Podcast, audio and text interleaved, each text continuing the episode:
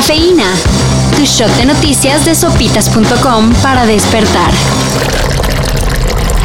Más vale tarde que nunca. Ahora que el COVID-19 mutó en África, el continente con quizá la tasa más baja de vacunación, Las potencias mundiales se dieron cuenta que hay que echarle la mano a los países de allá, el primero en alzarla es China. que desde ayer anunció el envío de mil millones de dosis contra el COVID-19. Recordemos que desde hace siete meses la OMS pidió a los países ricos apoyar a los más pobres en la vacunación contra el COVID. A ver quién más se anima.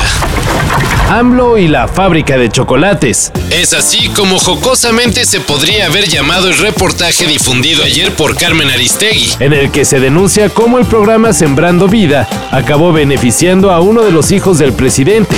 Y yo sostengo que sí son independientes, pero independiente es el pueblo. Según la investigación, Con el programa social se impulsó el cultivo de cacao en Tabasco. sin consultar siquiera con la población. Pues para qué, si todo parece que fue para beneficiar a una chocolatera de Andrés Manuel López Beltrán y del consejero del gobierno federal Hugo Chávez Ayala. Amigo de la familia presidencial, por cierto. El caso ya fue rechazado por AMLO, quien acabó de pleito con Aristegui Ahora vista por el mandatario como parte del AMPA del periodismo. y le mandó un último mensaje. Usted sabe que lo estimo. Estimo su larga batalla por llegar a la presidencia de la República, pero sereno moreno. Lea el reportaje y ya luego platicamos. ver para creer.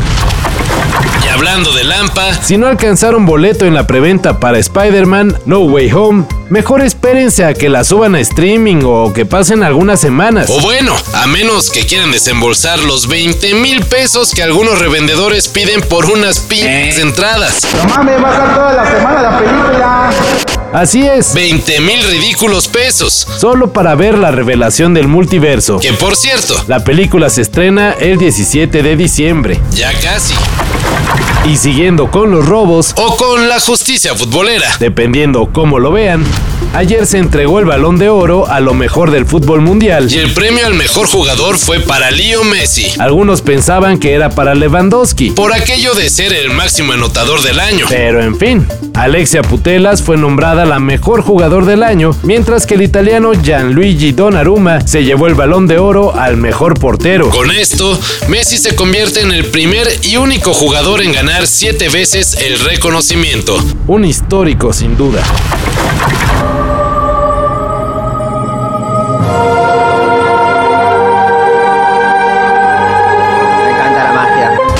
La Virgencita ya hizo el milagro de darse chance de visitar en la Basílica de Guadalupe. Pero eso sí, los peregrinos van a tener que poner un poquito de su parte. Ayer las autoridades de la CDMX informaron que quienes quieran visitar la basílica durante los festejos de la Guadalupana van a tener que mostrar su comprobante de vacunación anti-COVID-19. Sin documento no habrá entrada. De aunque le recen a la Virgen. O bueno, quién sabe. Ya ven que es bien milagrosa. Para esto y mayor información, En sopitas.com. Cafeína. Shot de noticias de sopitas.com para despertar.